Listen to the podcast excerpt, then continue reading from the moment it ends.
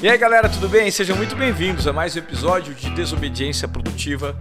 E hoje eu tenho o privilégio de receber aqui mais uma figura feminina. É, eu prometo para vocês que dentro do meu papel, né, dentro de um comprometimento que eu tenho com a sociedade, o objetivo é trazer cada vez mais representantes femininas, independentemente do segmento, porque é uma maneira de a gente tentar equilibrar algumas situações que acontecem na sociedade e a gente não vê.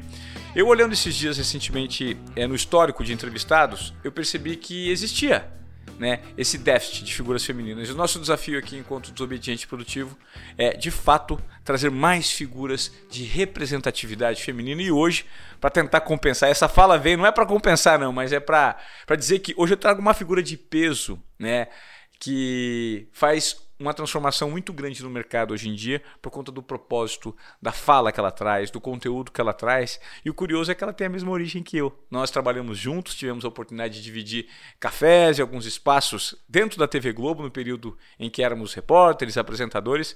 E hoje eu tenho o prazer aqui de receber a autora desse super livro, um best-seller, Dá um Tempo. E curiosamente, esse Dá um Tempo veio de uma dor, de uma necessidade de Isabela Camargo, que está aqui no Desobediência Produtiva. Tudo bem, querida? Ivan, muito obrigada. Estou muito feliz de estar aqui contigo. Ah, seja muito bem-vinda. Poxa, que legal, como o mundo dá voltas, hein? Se a gente fosse parar e pensar em 4, 5.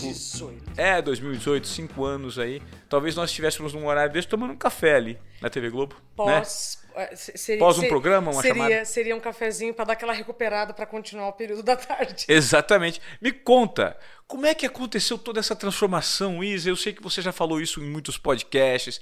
Eu sei que o seu trabalho desenvolvido hoje tem ajudado muitas pessoas, principalmente relacionadas à saúde mental. Não é? Quando é que você percebeu que a TV te massacrou? Como é que foi? Demorou, não demorou? Como é que foi essa virada de chave? Ah, Ivan, eu não vou dizer que a TV me massacrou. Eu vou dizer para você uma coisa que talvez eu não tenha dito ainda em lugar nenhum. Pelo estilo de vida insustentável que eu tinha, eu tive sorte até de só ter tido um burnout. Pelo estilo de vida insustentável que eu tinha, uhum. eu tive sorte de ter um burnout. Porque ah, olhando e, e, pegando todas as pesquisas, a chance de eu ter é, tido um AVC ou um infarto era equivalente. E eu só tive um burnout. Por isso que hoje eu digo que um burnout é um freio, não é o fim. Mas na hora que a dor está latejando, meu querido Ivan, parece que você não vai ter saída daquele, daquele lugar. Então, de forma muito breve, eu fiquei acumulando sinais, sintomas e doenças mesmo. Fiquei por dois anos. E mesmo assim trabalhando. E você me encontrou diversas vezes pelos corredores. Até como a minha própria família me dizia: Nossa, mas você parece que está tão bem, como é que você não consegue dirigir? Porque com o burnout você perde funcionalidade. Então foram dois anos acumulando sinais e sintomas e, e problemas graves de saúde. Até que um belo dia, dia 14 de agosto de 2018. Eu estava fazendo é, o Jornal da Globo News, eu já tinha feito um, eu estava no meio e ia para outro, fazia três eu tive um apagão ao vivo. Eu estava falando das capitais, falando da previsão do tempo, e era um momento em que a gente sempre fazia tudo de improviso. Então eram 12, 15, 20 minutos de improviso. Uma vez por dia é uma coisa, em três jornais é diferente, você sabe do que eu estou falando. Eu estava então no meio da minha jornada e tive um apagão. A única coisa que eu posso dizer que alguém poderia reparar foi porque eu esqueci o nome da capital do meu estado. Eu estava passando pelas capitais, quando chegou no meu estado, eu esqueci o nome Curitiba. Não é que eu esqueci o nome de uma capital que eu nunca fui, de um estado que eu nunca só tinha visto no mapa. Não, eu esqueci a capital do meu estado. E por dentro, o que, que eu sentia? Um colapso geral. É, que eu posso descrever como visão turva, boca seca, coração acelerado, enjoo, vontade de vomitar, pernas tremendo é aquela. A, os mineiros têm uma expressão que é muito engraçada, que diz assim: um cotô, que é um sopro onde eu vou. Né? Onde eu tô? Isso durou, Ivan, três segundos. Mas teria sido muito melhor se eu tivesse desmaiado. Por quê? Provavelmente eu teria tido ajuda.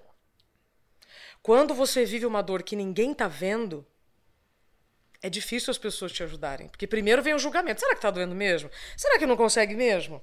Concorda? E o que Aliás, você fez? ca- ca- captou. Sim, e aí você, como você não apagou, você esqueceu o nome da, da, da capital? Passei muito mal, né? Então, como eu disse, eu tava passando muito mal.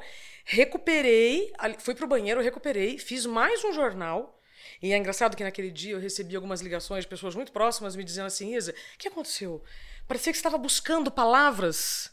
Né? Aí isso já no Bom Dia Brasil. Parecia que estava buscando palavras para lembrar uma coisa simples. Então, quem nos conhece bem sabe. Né? Acabou o expediente e aí eu fui ao médico. Quando eu chego, sob risco de convulsão, ele me diz: Você está vivendo a síndrome de burnout.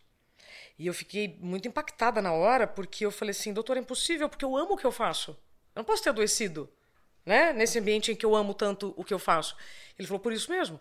Pessoas que gostam do que fazem têm muito mais chance de adoecer. E não é só pelo burnout. O excesso de estresse afeta o órgão mais vulnerável de cada um. Então eu posso ter tido burnout, você pode ficar com a visão pior, outra pessoa pode ouvir pior, entende? O excesso de estresse vai afetar o órgão mais vulnerável de cada um. Quando ele me dá esse diagnóstico, eu saio de licença médica por dois meses e 15 dias. Quando eu volto no mesmo dia, eu fui dispensada. E aí começa uma grande jornada de autoconhecimento, de tratamento, de entender o que estava acontecendo. Que já não, era, já não era só o tratamento pel, pe- pelos problemas que eu estava sentindo decorrentes do burnout. Já eram dores que se acumulavam também do questionamento, do julgamento, da incompreensão, da injustiça e assim por diante. Fez sentido? Fez, muito. Poxa, quantas pessoas hoje não se identificam com a sua situação nesse mundo corporativo? Você acredita que a cultura organizacional, na época, se ela tivesse sido diferente, poderia ter contribuído para você não ter? Sim. Se eu também tivesse as informações que hoje eu tenho, eu também teria agido diferente. Também teria feito coisas eh, com mais assertividade para preservar a minha saúde. Tipo, E não o coletivo. tá. Tipo, pedir demissão. Mas você acha que a gente tem coragem? Por isso que é, é, eu quero que quem passar aqui por esse episódio entenda que a gente precisa cuidar da nossa saúde enquanto a gente tem saúde. Não dá para você querer pensar em saúde quando você está doente. Ó, deixa eu só te fazer uma observação aqui. Você falou assim, a gente tem coragem? Não. Eu, eu tô me contradizendo. Porque eu pedi demissão. Com saúde. Com saúde. Viu? Eu pedi demissão é, num período que eu percebi que dali em diante, se eu continuasse, era, era manicômio. Pronto. Pronto. Então, você é a exceção e eu explico por que você pode ser a exceção. Provavelmente você já tinha uma organização financeira e pessoal para tomar aquela decisão. E geralmente, quando eu, eu falo sobre ah, o que eu podia ter feito diferente, ah, só pedir demissão. Ah, então por que que você não se demitiu? Ah, porque a gente tem responsabilidades financeiras. E hoje a turma sempre encontra e fala: ah, mas e os boletos? Né? Eu falo: ok, não existe nenhum boleto mais importante do que a sua vida. Então, as questões financeiras contribuem para a gente se encolher para caber num lugar. E isso eu não falo só no ambiente profissional, eu falo de relacionamentos, inclusive. Muitas, muitos casais se, perpetu eh, eh, se mantêm por questões financeiras. Então, por questões financeiras, a gente vai se encolhendo, a gente vai se anulando e vai adoecendo. E nem é silenciosamente, tá?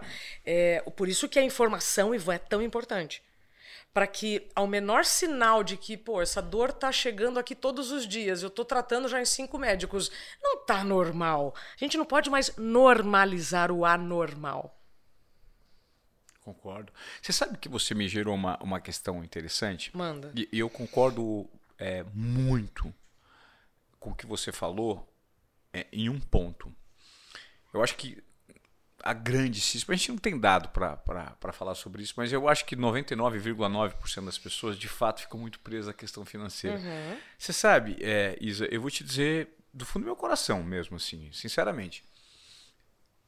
Você acabou de, de colocar uma, uma hipótese, né, sobre o que teria acontecido comigo. Você sabia que, inclusive, a gente tem até a Mayra aqui, que é que trabalha com você, que trabalha comigo, está aqui nos bastidores, uma querida, é, uma super profissional. A, a Mayra é testemunha. Eu não tinha muita organização, é, porque foi inesperado, porque eles fizeram mudanças internamente. Eu não tinha uma organização financeira tão próspera assim que eu falei, não, eu vou. Só que eu fui muito na, na- no, no calor do ato, porque eles iam fazer uma movimentação que ia me machucar internamente. Eu falei assim, eu não permito. A minha honra fala mais alto. Porque eu acredito, e isso é um fato, eu acredito muito que quando você dá o passo, Deus vem e dá o, o chão para você pisar. Então, já que você falou de Deus, eu posso complementar o que você falou? Claro. Você sabe o que, que fez você tomar essa decisão? Ah. Sem estar doente ou sem ter um planejamento financeiro tão é, é, confortável para você tomar uma decisão dessa coerente? Ah. Sua espiritualidade estava em dia.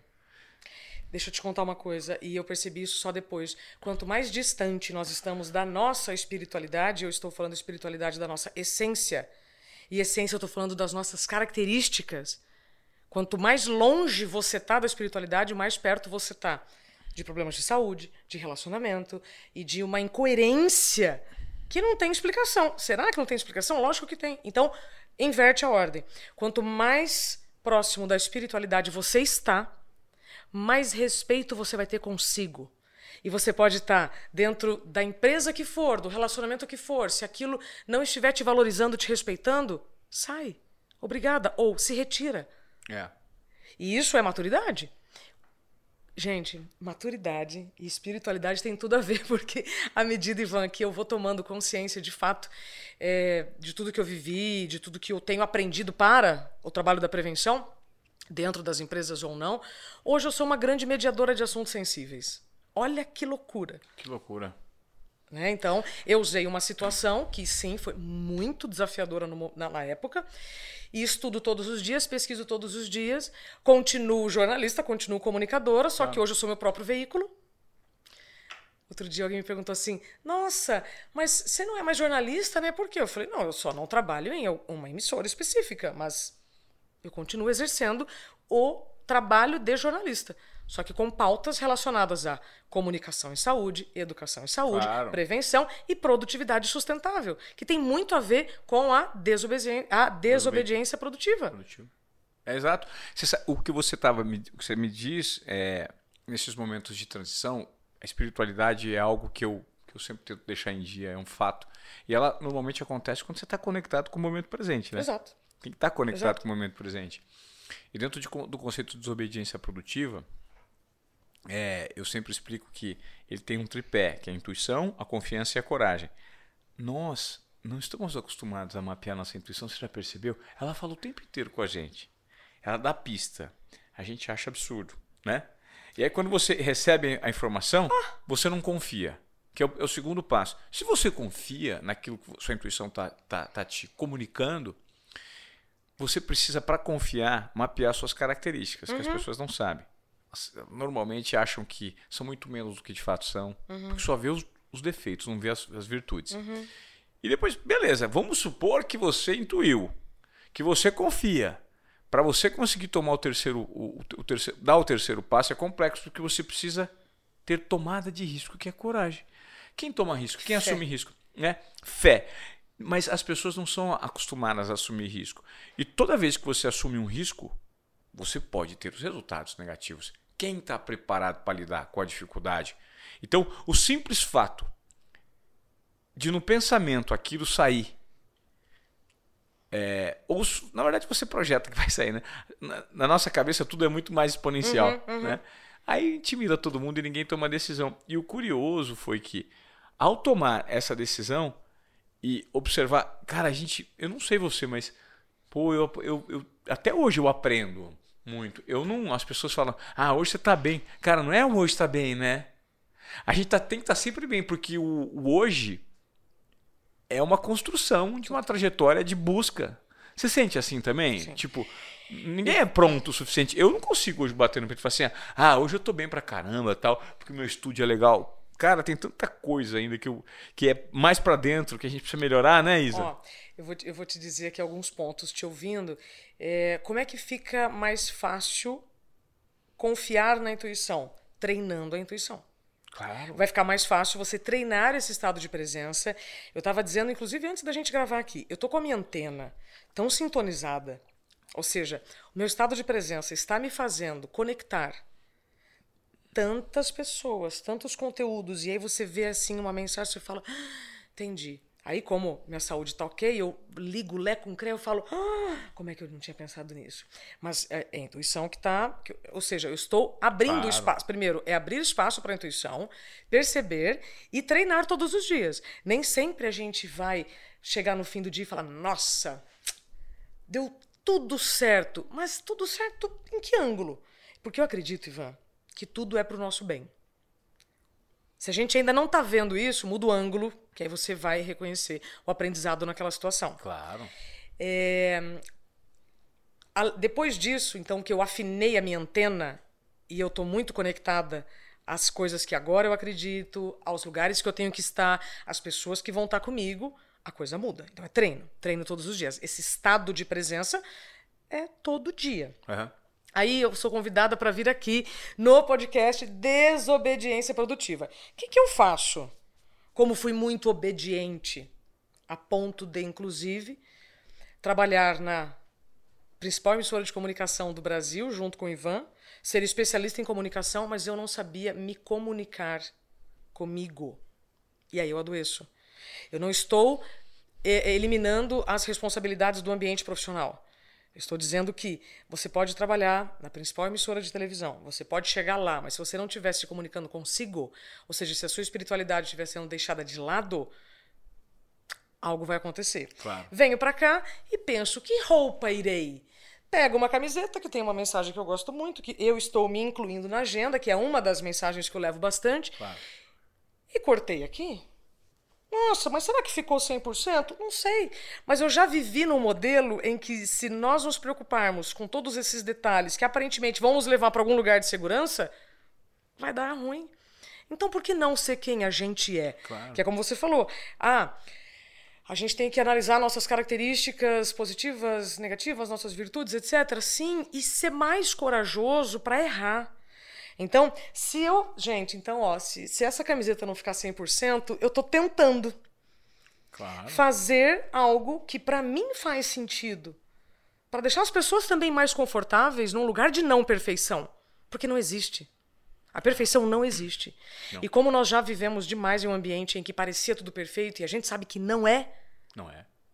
então, eu fiz questão de vir com essa blusa, que pode ser, gente, que ó, não vai ficar 100%, mas é isso, a vida é mas tá assim. super legal. Pô, mas a parece... vida, mas, mas você entende? Você tem que treinar. E aí, coragem e fé também é treinável. Para mim, coragem e fé é totalmente treinável. Ô Isa, é... você que está nesse segmento de saúde mental, é, e você fez a transição, né? De uma vida corporativa, é, em que a gente tinha aquela falsa segurança, É. pra- de, de ter o nosso né, rendimento, tem aquele senso de pertencimento de você fazer parte de uma grande emissora, isso gera um status. Ninguém, nega isso, tá, gente? É, ninguém nega isso. E aí, nessa transição, você precisou adotar, por meio da tua dor, todas as narrativas é, de distribuição de conteúdo fora. E hoje, talvez você tenha mergulhado e entendido parte do bônus e do ônus das redes sociais. Tá. Eu acredito muito que a gente vive a indústria.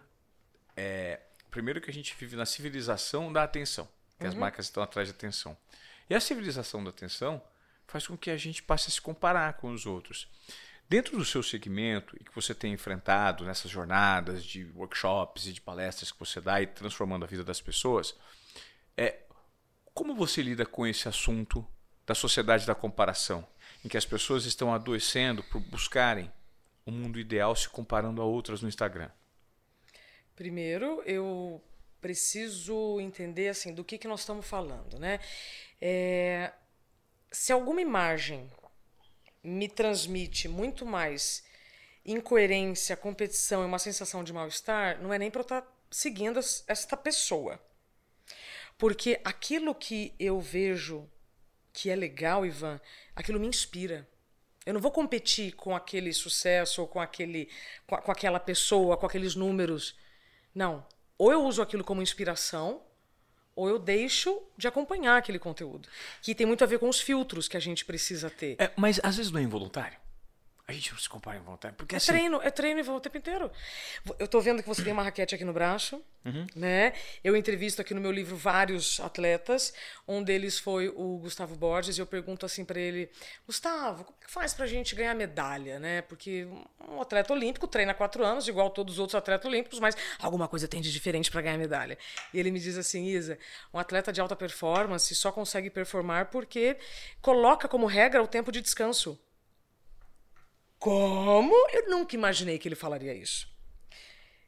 É fácil a gente respeitar o tempo para se incluir na própria agenda? Não é, porque na nossa cultura a gente vive com o que sobra. Especialmente as mulheres, já que você me, me colocou Aham. aqui nesse lugar né, Claro. de representar também as mulheres. Claro. O que, que a gente faz? A gente começa o nosso dia é, dando prioridade para tudo do trabalho, depois tudo da família. Se sobra, a gente se inclui. Claro. O que, que vai acontecer a médio e longo prazo com isso? Você vai adoecer. Anulando, tá se anulando. Você está se anulando, mas esse é o modelo que nos foi vendido. Eu já vou chegar onde você quer, tá? Aí a gente vai se anulando e vai adoecendo, achando que isso faz parte do rolê. Eu, inclusive, trabalho com uma, uma metodologia da produtividade sustentável que são dois pilares. Um, segurança psicológica para líderes. Dois, atualização de identidade para líderes ou não, a SCPF. Por quê? Porque se a gente não renovar os nossos contratos de tempo, Ivan, você está vivendo para o trabalho, para a sua família e se negligenciando. E não tem problema nenhum se você se incluir na própria agenda para o descanso, para você desacelerar e- assim continuar em movimento. Então, uma vez que eu estou com a minha saúde preservada e eu vejo um conteúdo que me incomoda, o problema não está no conteúdo, está na minha decisão de ainda ver aquele conteúdo. Quando eu não era mãe, eu seguia uma página de uma moça muito bonita e que vive de atividade física. E aí eu parei de seguir esse conteúdo. Por quê? Ela não estava mais me inspirando. Aliás, eu não estava mais sendo inspirada por ela. Eu estava me culpando demais. Me cobrando demais, porque eu precisava dar um jeito de fazer aquilo. E aí, sabe o que eu descobri, grande Ivan? Vou falar agora para a mulherada que está nos acompanhando. Vai ser muito, muito difícil você ser uma excelente profissional, excelente empresária, excelente mãe, excelente o tempo inteiro. Então a gente tem que escolher. Eu agora preciso ser uma excelente comunicadora para tentar, no mínimo de tempo, com poucas palavras, explicar muita coisa. Aham. Quando eu chego na minha casa, não é mais a comunicadora. Aí eu preciso cuidar da Angelina, que tem dois anos, eu preciso é, é, é, estar em harmonia com meu marido, que é o papai financeiro. Então aí vira a chave. Então eu entendo que uma coisa que causa muita culpa e comparação, vou chegar onde você quer, é esse estado de tenho que ser boa o tempo inteiro em tudo. E não, não, não vai dar o tempo inteiro. Se você que estiver nos acompanhando sentir algum incômodo nisso, começa a revisar as pessoas que você está seguindo. Isso é filtro. Legal. A gente está na era da curadoria, Ivan. Gostei. Tem, tem aqui, inclusive, isso. A era da curadoria. Por quê? Nós estamos vivendo em um zeitgeist. Zeitgeist é o tempo, é o espírito do tempo.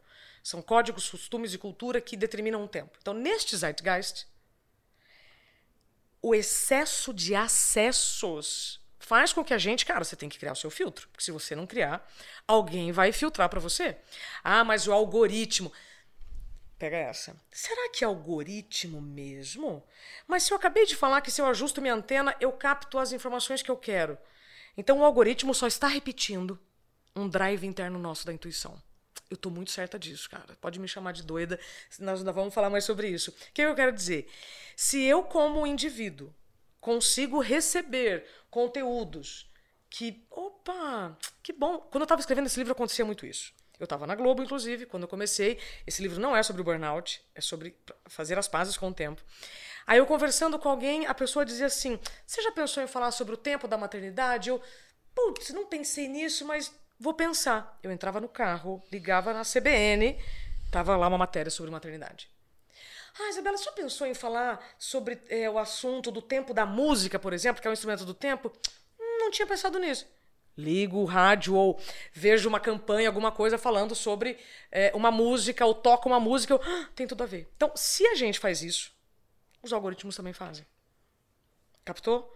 Então, se eu conscientemente não consigo ainda treinar a minha intuição, esse dedinho aqui pode ir lá no telefone, ó, deixar de seguir muitas pessoas.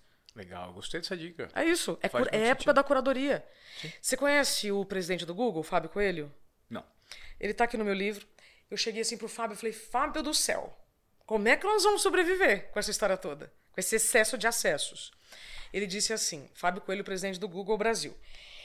Tá no meu livro. Ele falou assim: Isabela, a gente vai viver com a internet é o mesmo que aconteceu com a alimentação. Houve um período de muita escassez alimentar. Depois, a Revolução Agrícola, depois Industrial, e hoje nós temos bastante comida, né? Sim. Tá. Aí você tem movimentos contrários de veganos, vegetarianos, etc. Então não é porque tem todo o bacon disponível e toda a bolacha recheada, que eu amo, que eu vou poder comer tudo. Eu preciso criar o meu filtro. Eu preciso de autocontrole. E ele disse: o mesmo vai acontecer com a tecnologia.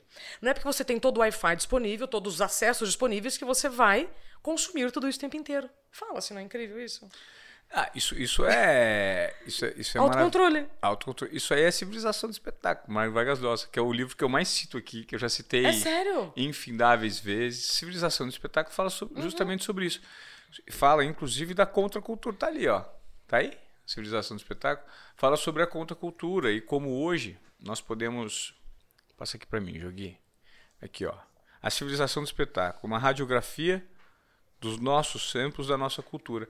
É, ele explica nesse livro que hoje. É, tá aqui, ó. Nós Mário vivemos- Vargas Llosa. É, Prêmio Nobel de Literatura, né? Esse livro ele explica justamente isso, que reside aí no automático das pessoas, no que ele chama de contracultura ou cultura da bisbilhotice, o simples fato das pessoas se sentirem anestesiadas. A justificativa dele é hoje as pessoas, o padrão de, de comportamento de consumo, ele é tão raso, né? Que ninguém se propõe a mergulhar num livro que exige tempo, paciência, concentração. Todo mundo quer se sentir um pouco anestesiado para fugir da sua rotina maçante. Então quer consumir uma notícia de fofoca, uma manchete de um site ou de um- uma conta sensacionalista. E isso fa- faz ou dá a falsa sensação de que as pessoas estão dentro de uma cultura, que ele chama de cultura de bisbilhotice ou contracultura. E isso é um padrão automático, né? Porque infelizmente, assim como o cigarro, eu me lembro que uma vez é, eu fui lá no Rio de Janeiro, quando eu, eu morava no Rio de Janeiro, eu vi na Secretaria de, de Saúde do Rio de Janeiro uma placa assim: está comprovado. Não, não, não, não dizia está comprovado, dizia é, cigarro não faz mal para gestantes. E tem uma mulher grávida fumando. Isso é dos anos 50, quando o cigarro surgiu. Acontece que não teve tempo na época de experimentação, né? Para as pessoas saberem o quão mal o cigarro faz. Que é exatamente isso. O quão nociva é a tecnologia e talvez você que tenha filho pequenininho, eu tenho filhos pequenos, não é fácil a gente fazer essa curadoria, essa gestão do tempo e para saber para saber de fato qual que é o impacto da tecnologia no cérebro humano, porque acaba com a parte lúdica, acaba justamente com a parte imaginativa e cara, como é difícil hoje porque a gente é bombardeado o tempo inteiro e vivemos no, automático, né? O tempo inteiro aqui. Aí eu preciso é, fazer aqui uma, uma, uma autopropaganda, porque meu livro é sobre isso. Que legal. Eu comecei a escrever em 2017. Eu nem sonhava em ter o burnout. Eu trabalhava na Globo, fazia previsão do tempo também. E as pessoas faziam muita piada comigo, né? Do tipo, cara, o que está acontecendo com o tempo? Está passando mais rápido, é, o, o, tempo, a Terra está girando mais rápido em torno do próprio eixo. E eu, e eu começo em 2017 essa pesquisa. Eu cheguei até o MIT com a ajuda do INPE do Brasil para checar. Tem certeza que a Terra não está girando mais rápido? Temos. Então o tempo da natureza não tem nada de errado? Não. Opa, então o que está acontecendo? Aí eu vou para uma outra galera de médicos, especialistas e afins. Então, primeiro eu fui para astrônomos, cosmólogo, físico, nacional e internacional para entender se o tempo da natureza tinha mudado. Aí eu vou para essa outra galera. Quando eu chego nessa outra galera, eu sou obrigada a fazer uma, um retorno histórico do tempo, da história dos relógios, da história do transporte, da história da comunicação, pautada na, pela tecnologia que faz a gente chegar como está. Então, quando você, quando eu trago aqui, posso mostrar aqui? Claro. Dá um tempo, como encontrar limite em um mundo sem limites. Então, eu começo a escrever em 2017 para justamente responder, será que está acontecendo alguma coisa de errada com o tempo? E aí eu consegui entender. Os relógios, Ivan, ele, eles demoraram muito para ter a precisão que nós temos hoje. Então, quanto mais precisão, mais pressão. Quando eu tenho aqui um depoimento de um dramaturgo de três séculos antes de Cristo, Tito Márcio Plauto. E o, o, texto dele, por ele ser dramaturgo, foi inclusive traduzido infinitamente, mas uma professora da Unicamp, ela traduz no livro, inclusive, e ele diz que os deuses arruinem quem inventou o relógio de sol. E pobre de mim triturou meu dia pedacinho a pedacinho. Então você tem uma pessoa há mais de dois mil anos reclamando da falta de tempo. As redes sociais só são uma continuação de veículos de comunicação, é só mais um, que dá essa percepção para nós. Uhum. Então, o que, que eu, como indivíduo, faço, Ivan? Quem comanda esse dedinho é este cérebro. E este cérebro precisa estar saudável para tomar boas decisões. Claro. Então, nós seremos bombardeados, Ivan, o tempo inteiro. Só isso tende é um a piorar, fato. né? Só tende isso, a piorar. Isso, então, mas, mas piorar ou não, depende do ponto de vista. Para fazer filtro, para sair dessa percepção de competição, de comparação, etc., você tem que estar com sua saúde mental em dia. Olha que loucura. Então, eu começo meu livro com a jornada de percepção do tempo, para entender o que está acontecendo com o tempo, e chego à conclusão de que, olha, o tempo da natureza não está alterado, nós é que estamos querendo fazer mais coisa dentro do mesmo tempo. Então, se você está sentindo que o tempo está passando mais rápido, tenta fazer um pouco menos de coisa. Começa a dizer mais não. Começa a se colocar em menos risco, aceitando menos convites, que você vai ver que o tempo ele está a seu favor, ele não está contra você. Legal. Tá? Legal. É, então, de novo, preciso chamar para autorresponsabilidade. Ou eu reclamo de que, nossa, tá feia a coisa, hein? Ó, aqui no estúdio está todo mundo no celular. Né? Ou com os filhos, nossa, é muita coisa. Mas sempre teve muita coisa. Sim. Eu não posso reclamar da tecnologia se eu não tenho saúde e autorresponsabilidade para dizer, agora não, agora eu só vou prestar atenção no que está acontecendo aqui. Deixa eu te fazer uma pergunta sobre isso. Você falou algo bem interessante nessa resposta sobre é, as pessoas precisam entender que é esse dedinho que faz a curadoria e precisam estar com a saúde mental em dia. Sim. Como eu sei que eu estou com a saúde mental em dia? Ai, Ivan, porque é, é, eu acho que é o questionamento de muita perfeito, gente que deve perfeito, estar aqui, né? Perfeito, Como mapear? Quais são as métricas? É, vale a pena então trazer o que significa saúde mental. Legal. Saúde mental é quando você lida. Aliás, não existe uma definição. Não existe uma única definição nem pela Organização Mundial da Saúde, mas há um consenso de todos os especialistas, tá? Então, saúde mental uhum. é quando você consegue lidar com os altos e baixos e imprevistos todos os dias. Como assim? Quanto mais saúde mental você tem, menos é o espaço de tempo entre uma situação que te tira do eixo ao estado anterior. Hum, como assim? Olha só. Estou programando para sair para gravar com o Ivan. Aí no meio do caminho tem um acidente. Uma situação fora do meu controle, tá? Ou eu arranco os cabelos, ou eu mando uma mensagem e digo: Produção, tem um imprevisto aqui no caminho, vou atrasar. Claro, desculpa. Viu? Uhum. Coisa muito simples. Agora, você bateu no meu pé, foi sem querer, evidente, ou quis também, mas você falou, desculpa.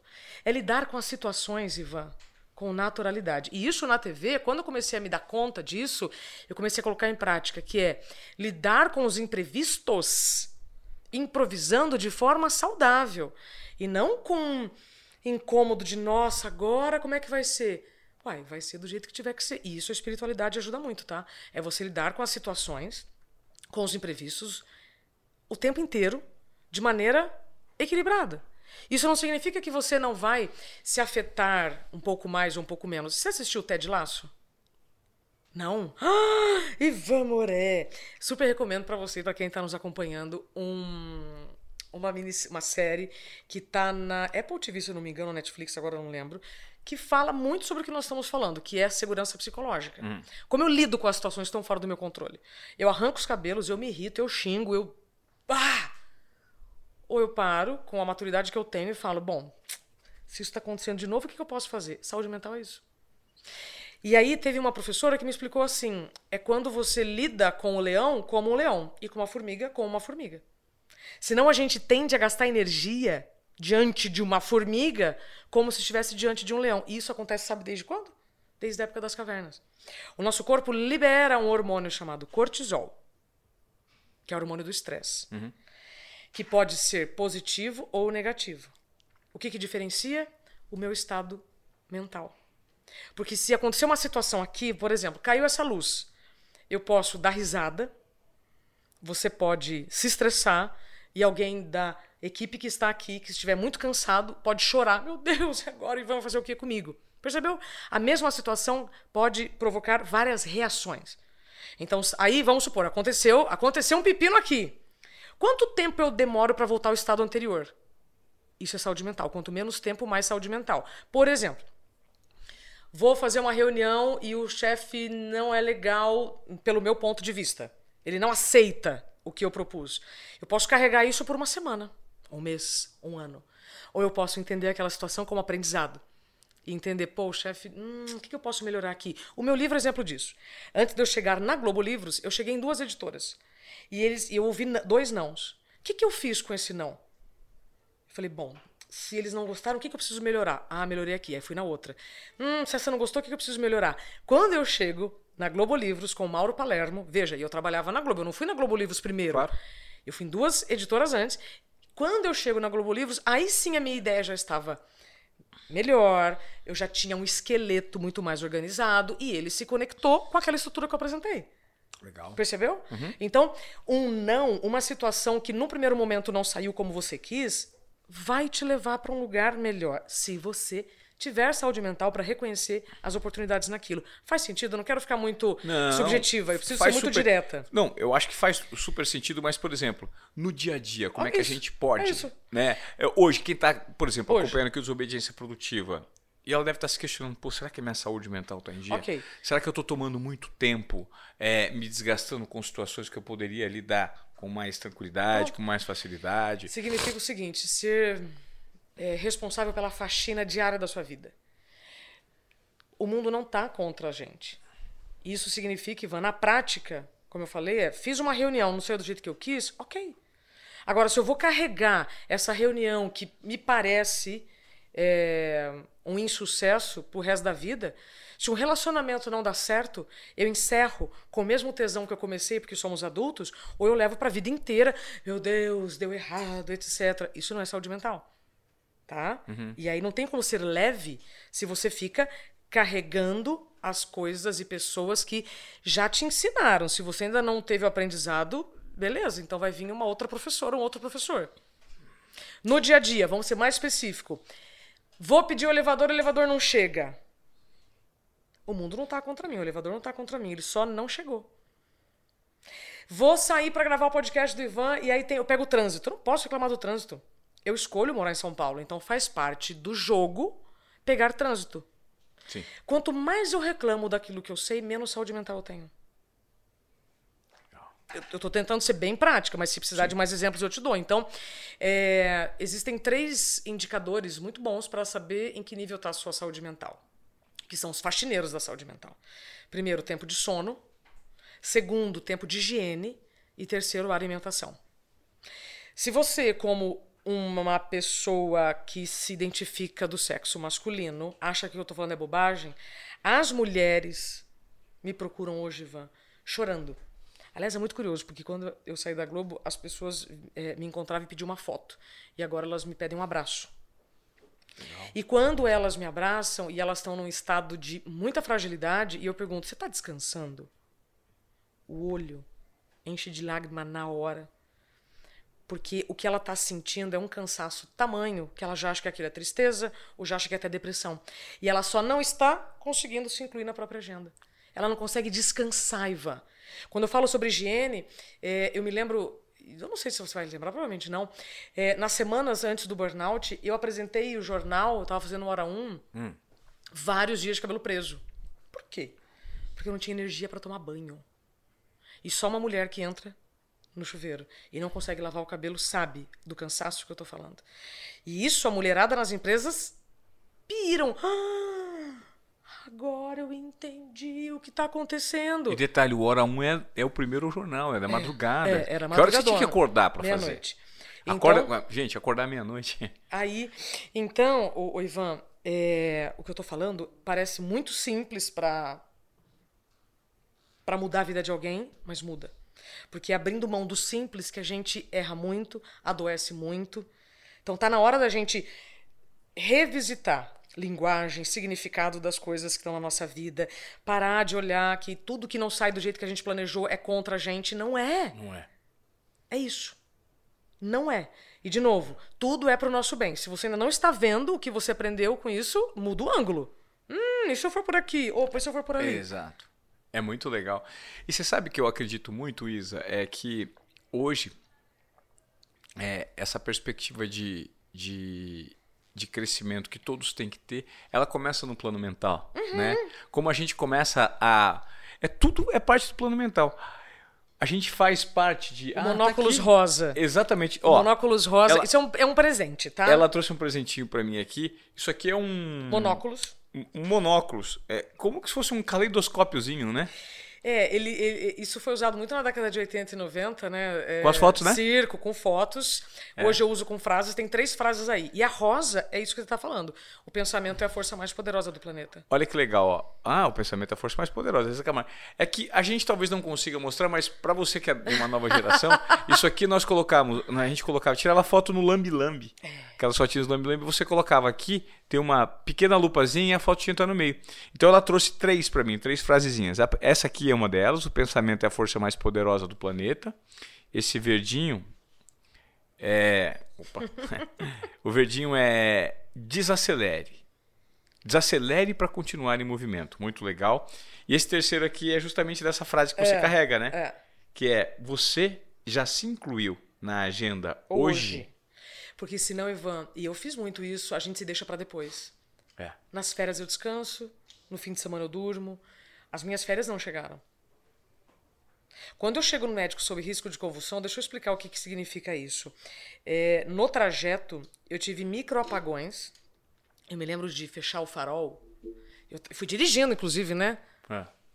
Fui dirigindo, fechava o farol, eu fechava o olho assim, ó. Nossa, eu sonhava, assim, em micro. Eh, microsegundos. Aí ó, o farol abria, alguém buzinava, eu acordava e ia. E quando eu chego e o médico vê o estado que eu tava, ele fala: Isabela, você está a um passo de ter um infarto. Que é como eu falei, eu tive muita sorte de só ter burnout. Claro. E tem um outro movimento que eu gosto muito, né? Quando eu falo, bom, tá aqui, é uma das frases, desacelerar para continuar em movimento, porque a gente se coloca muito em risco quando a gente não respeita os nossos limites. Se eu sou uma pessoa que diz sim para todo mundo, provavelmente eu vou estar me colocando em risco o tempo inteiro para chegar nos lugares, para atender todo mundo. Ué. E como é complexo E isso, aí, né? se acontece alguma coisa, Ivan, eu me coloco em risco e outras pessoas. Porque se eu tivesse provocado um acidente nesse trajeto, será que só eu teria machucado ou outras pessoas também? E nas empresas, como isso é visto? O absenteísmo e presenteísmo. O absenteísmo ainda, o sujeito, ele adoece, se afasta e se trata. No presenteísmo, a pessoa ela está doente, tem atestado e não quer pedir o afastamento porque tem medo do que vão pensar. E aí, este sujeito que está absolutamente adoecido, operando uma máquina, operando um sistema financeiro, ele está se colocando em risco e outras pessoas em risco também. Claro. E o negócio como um todo. Exato. Ô, ô, ô Isa, como, qual que é a, a orientação que você normalmente dá para quem se identifica nesse quadro de, de uma saúde mental debilitada? Né? Qual que é o primeiro passo? É super interessante o que você falou, é olhar para dentro de si, fazer uma curadoria de conteúdo, se respeitar, se valorizar um pouco mais. Só que talvez é, para perfis com comportamento automático. Você citou, por exemplo, a mulher na sociedade. Quantas mulheres hoje não estão sufocadas pela sua agenda? Elas, às vezes elas até se autodiagnosticam com esse quadro de, de doença mental, de uma saúde mental É. comprometida. Só que aí a rotina consome, É. o, o filho, os, os dois, três filhos, a rotina dentro de casa, numa sociedade extremamente patriarcal, é complexo. Você quer... Qual que é o próximo passo para que, assim, imediatamente as pessoas consigam sair dessa, dessa, desse, desse looping? Primeira coisa é reconhecer que isso está acontecendo. Tá, legal. Segundo, a atualização de identidade. É o último capítulo do livro. É você revisar quem é você hoje. Porque uma das grandes origens, Ivan, de muita insatisfação, tristeza e doença é querer dar conta de uma agenda de hoje com as características que eu tinha no passado. Eu, com 42, eu não posso fazer o que eu fazia com 20. Algumas coisas eu faço melhor, outras eu não posso mais fazer. E reconhecer, por isso que eu digo, a primeira coisa é reconhecer. Que lugar que você está? Quem é você hoje? Com a sua idade, quais são as suas características e necessidades? Pô, hoje eu preciso dormir oito horas. No passado, eu dormia menos e eu não tinha tantos prejuízos no dia seguinte. O que, que é isso? Ai, com, né, nossa, eu tô ficando velha. Cara, o envelhecimento não é um benefício concedido a todos. Então não são só cabelos brancos, não são só rugas. com o tempo a gente também vai tendo mudanças internas. Com o tempo, você também vai mudando de estilo de vida e de pessoas, então não vale mais a pena você investir tempo com uma pessoa que não tem mais nada a ver com o seu rolê atual. Claro. E tá tudo bem. Uhum. Por isso que eu acho que uma das coisas mais legais de ser adulto é você encerrar ciclos assim como você começa. Por que não? Então, eu para ser leve, eu preciso fazer faxina, eu preciso fechar portas para que eu tenha tempo para me cuidar. Então, primeira coisa, reconhecimento do seu status Legal. atual, atualização de identidade. Segundo, que dor que você está sentindo há quanto tempo? O que, que você está se anestesiando? Ivan, quando eu estava no ápice do, do, de uma jornada insustentável, eu fui no endocrinologista, que é a turma da TVI, é muito legal, e ele me dá anfetamina para tomar. Oh, para dar conta daquele estilo de vida insustentável. Sim. E eu achei que, ok, vou tomar, né? Claro. Não, não, então, às vezes não é remédio que você está precisando. Às vezes é dizer não. Às vezes é fazer faxina. Aí sim. Porque não vai adiantar você colocar pneus novos num carro sem motor. Claro. Não vai adiantar você ficar é, vivendo um estilo de vida insustentável por muito tempo. Ai, que chato esse papo. Por isso que eu tenho me tornado mediadora de assuntos sensíveis. E... Seria muito fácil, Ivan, para mim falar de maquiagem. Seria muito fácil falar de, de, de, de assuntos que não são tão sensíveis e que muitas pessoas evitam. Então, como é que eu sei que a minha saúde mental está em ordem? Quando eu sei reconhecer o que é tristeza, o que é depressão, o que é cansaço, esgotamento e burnout, que são coisas totalmente diferentes. Uhum. Posso explicar rapidinho? Claro. Todos nós precisamos ficar tristes. Se você. Se, se eu perco algo e fico triste, ok, faz parte. Agora, se aquela tristeza me deixa disfuncional e me desabilita a conviver em sociedade, aquilo vira uma depressão. Então, tristeza é uma coisa, depressão é outra. Muitas mulheres acham que estão tristes quando no fundo estão cansadas. Quando a mulherada me encontra e fala com olhos lacrimejando é, que estão muito tristes e tal, e esgotadas, eu falo: você está descansando? E aí elas choram, porque elas estão cansadas. O que, que eu preciso fazer? Descansar. O que, que eu preciso fazer? Me respeitar. O que? As necessidades básicas, Ivan.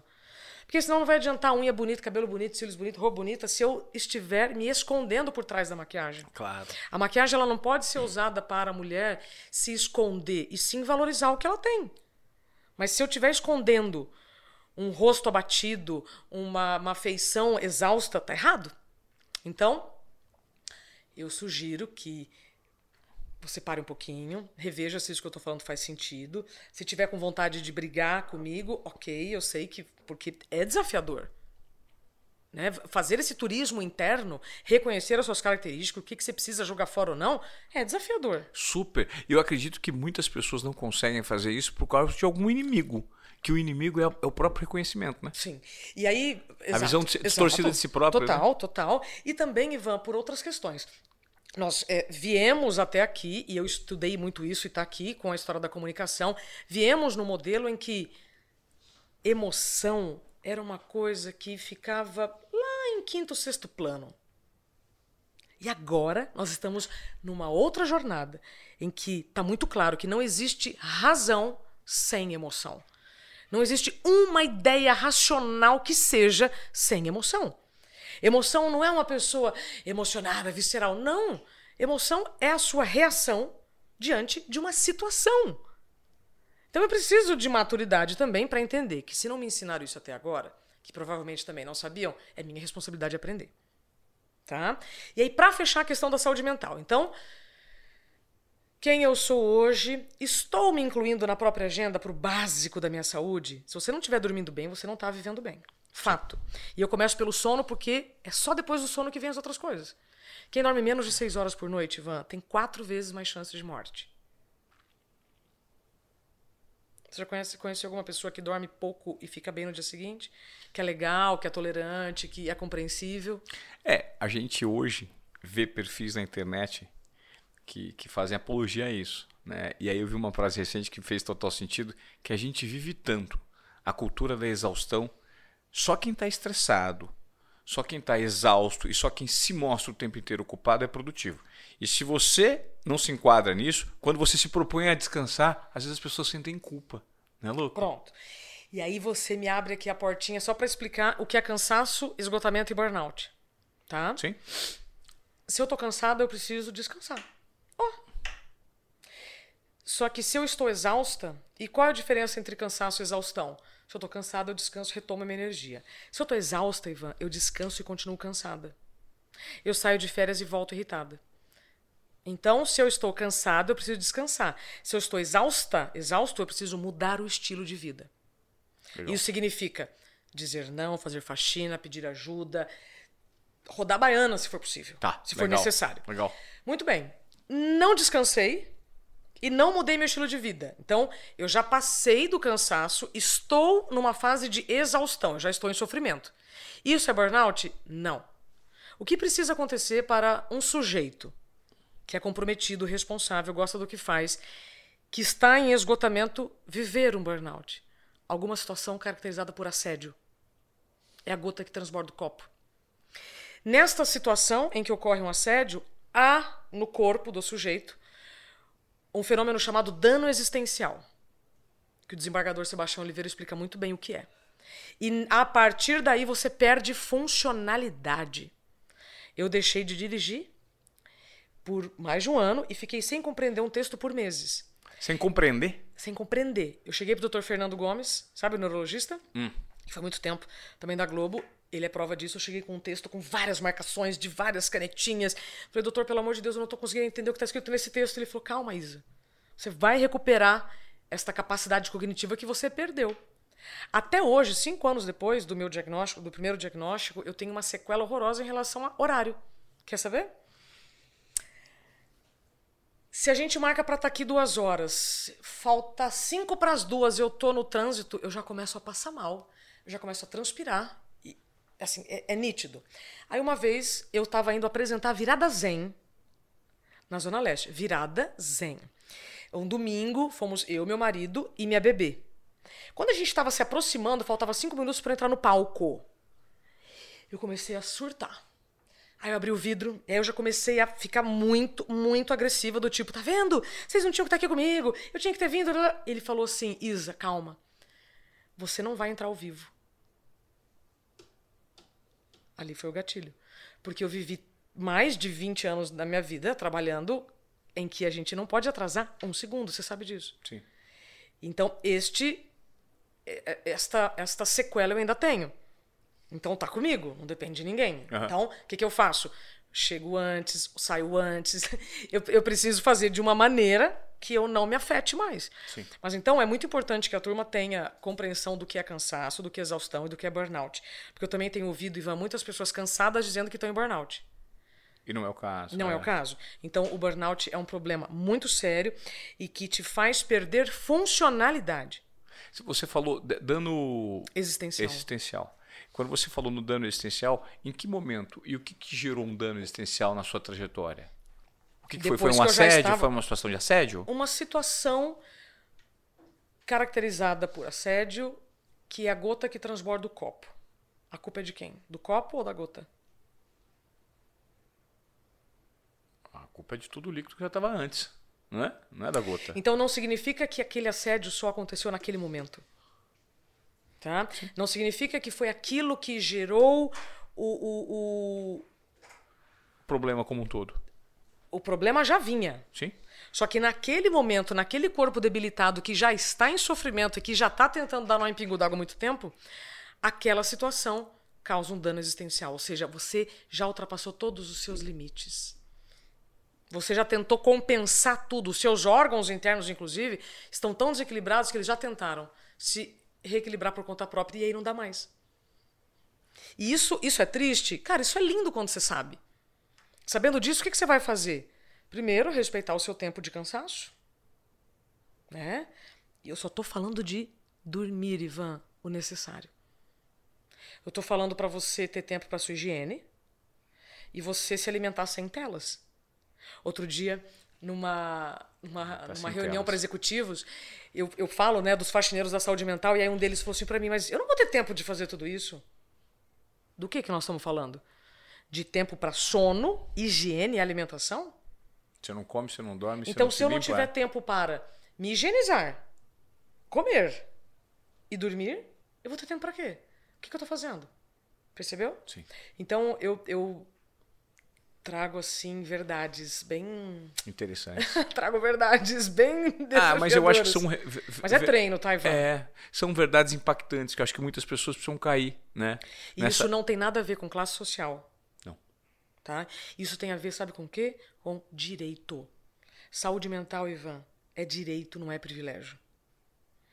É direito você saber o que afeta a sua saúde.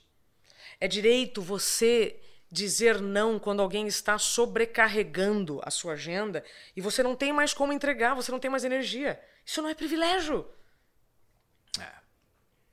E a gente, quando a gente para pra pensar nisso, né, Isa? Eu.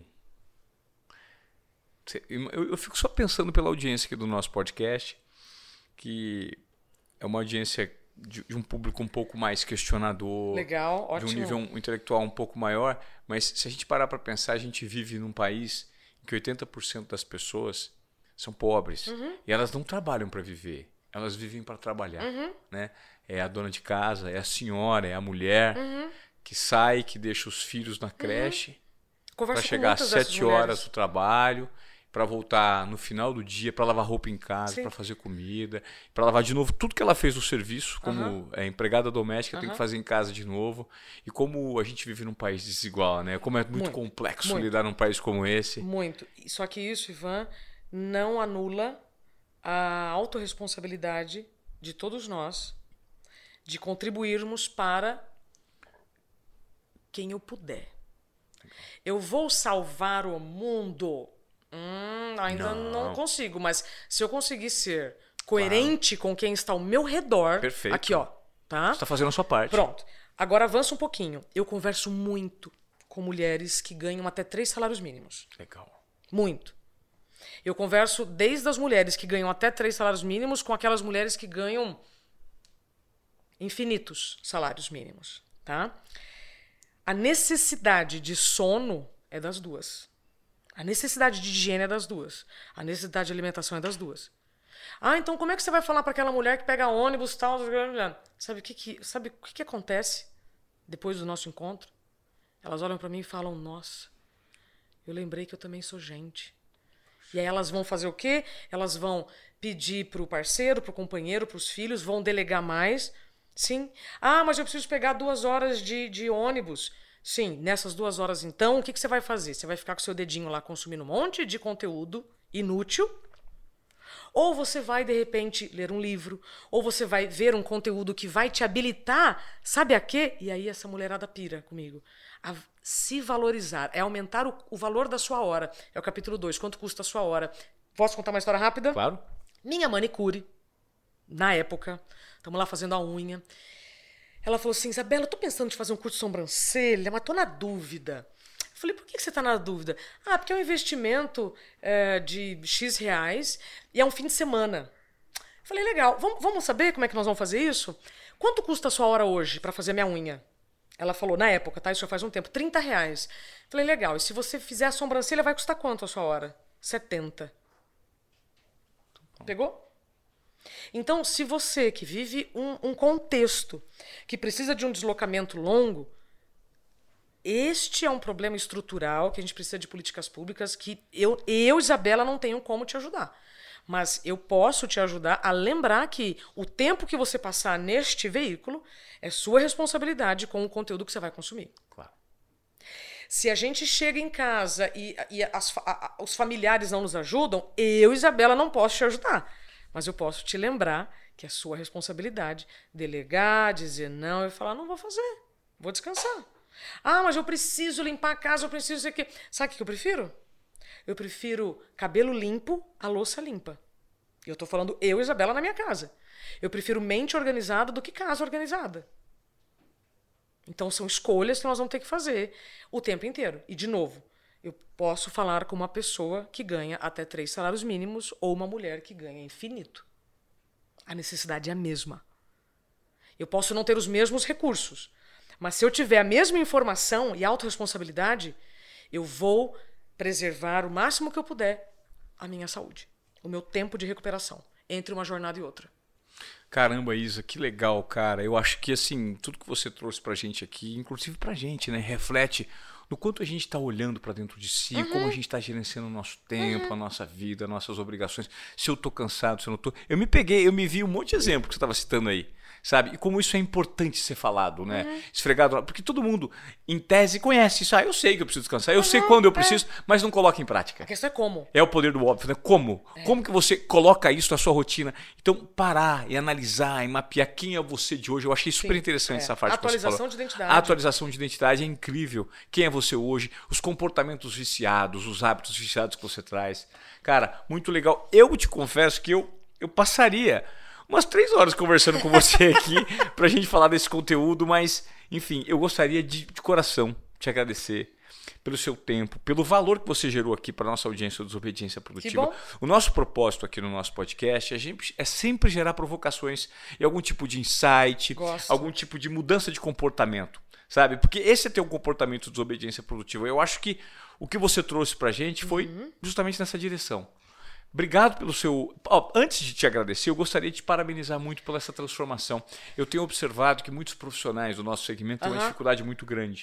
Né? Então você, com muita coragem, conseguiu dar a volta por cima, escrever um livro incrível. Eu vou ler esse livro. Tudo que você citou. Ah, inclusive, gente, deixa eu reforçar aqui, ó.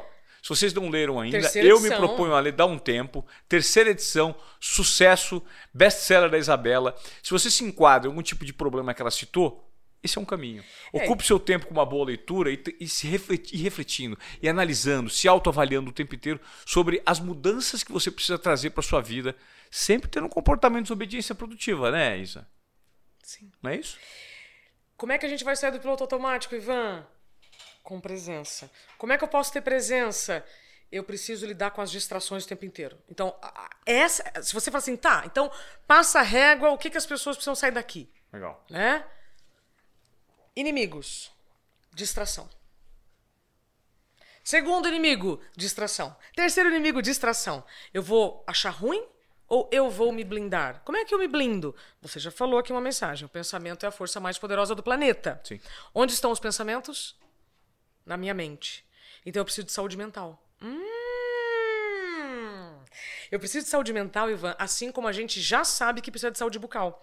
Você estava dando o exemplo da pessoa com cigarro, eu uso um exemplo desse na minha palestra. Há 70 anos, os médicos faziam propaganda de cigarro. Sim. Hoje, esse já é um comportamento tóxico. Claro. Então, hoje, eu quero dizer que é comportamento tóxico você tentar ser multitarefa, fazer mais de uma coisa intelectual ao mesmo tempo. Você vai se estressar mais, cansar mais e ter menos criatividade, que é tudo que a gente não quer. Percebe? Sim. Então, as distrações, sim, são, são, são inimigos, mas também já aprendi com os inimigos da vida que ou a gente aprende com eles ou a gente só vai reclamar.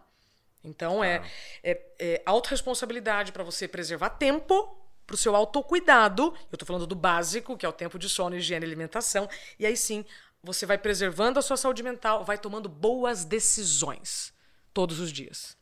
Parabéns. Obrigado. Obrigado pela sua aula aqui no Desobediência Produtiva, foi maravilhoso. Fica a dica do livro da Isa. Gratidão. E se você veio até aqui nesse episódio e você gostou, eu te peço encarecidamente que você compartilhe esse conteúdo de uma maneira orgânica. Porque é por meio dessa amplificação que você que acompanha a Desobediência Produtiva, compartilhando com mais pessoas, mais e mais pessoas, que a gente consegue amplificar essa voz, esse conteúdo rico que a Isa trouxe pra gente hoje e gerar mais desobedientes produtivos nesse mundo. Tá certo?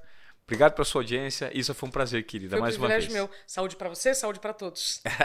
Valeu.